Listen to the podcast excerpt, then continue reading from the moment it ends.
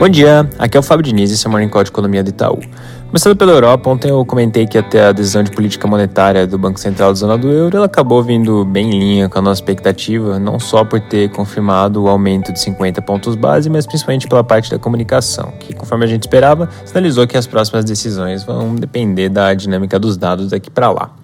Passando rápido pela China, hoje mais cedo o Banco Central anunciou uma redução de 25 pontos bases na taxa de compulsório, que agora está em 7,6%. Importante destacar aqui que, diferentemente da última vez que isso aconteceu, agora a economia já está dando sinais claros de recuperação.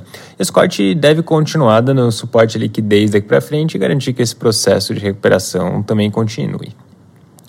Fechando a parte internacional, nos Estados Unidos, essa semana foi marcada pela situação toda envolvendo o SVB e os receios que naturalmente emergem disso.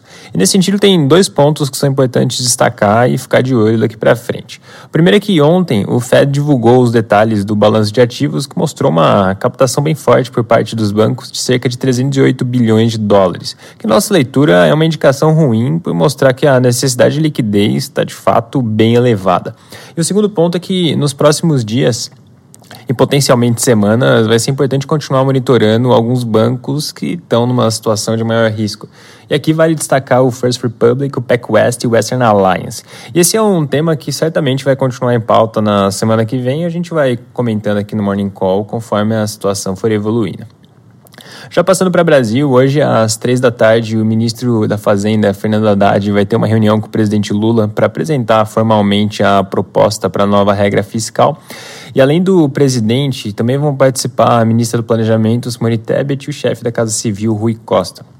Ao longo dessa semana foram saindo várias notícias sobre o que vem sendo pensado para a regra, e o plano é que, uma vez com essa chancela do, do presidente Lula, a proposta se torne pública na sequência. O problema é que vários jornais de hoje destacam que essa chancela pode acabar não sendo tão simples, ou seja, presidente pode pedir alguns ajustes mais significativos.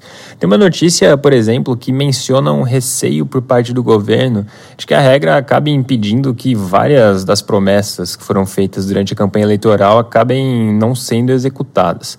Tendo tudo isso em mente, o, o plano permanece sendo de apresentar e já enviar a proposta para o Congresso no começo da semana que vem, mas existe um risco de atraso. E nesse sentido, essa reunião de hoje é particularmente importante, porque deve dar mais clareza sobre essa questão de timing. Ontem à tarde e hoje pela manhã também circularam várias notícias sobre outro tema que vem constantemente sendo objeto claro de atenção, que é a questão toda da nomeação é, dos cargos para o Banco Central. Pelo que vem sendo comentado, a ideia é que o governo nomeie os novos diretores para as duas vagas disponíveis, ou seja, além do diretor de política monetária, Bruno Serra, que já é bem claro que não vai continuar, o diretor de fiscalização, Paulo Souza, também não deve ser reconduzido, que era uma ideia algumas semanas atrás.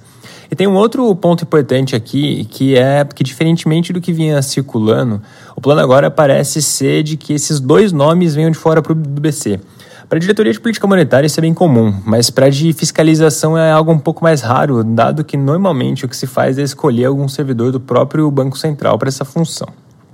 O timing da divulgação desses nomes ainda segue incerto e tem alguns jornais hoje mencionando que deve ser só depois do retorno do presidente Lula da viagem para a China na semana que vem. Caminhando para o final, agora às 9 horas, o IBGE vai divulgar a taxa de desemprego para o mês de janeiro, que na nossa visão deve mostrar uma alta para 8,3%, vindo de 7,9% em dezembro. Já em termos sazonalizados, isso implica em 8,6% de desemprego, que é levemente acima dos 8,5% da leitura anterior. É isso por hoje, um bom dia e um bom final de semana.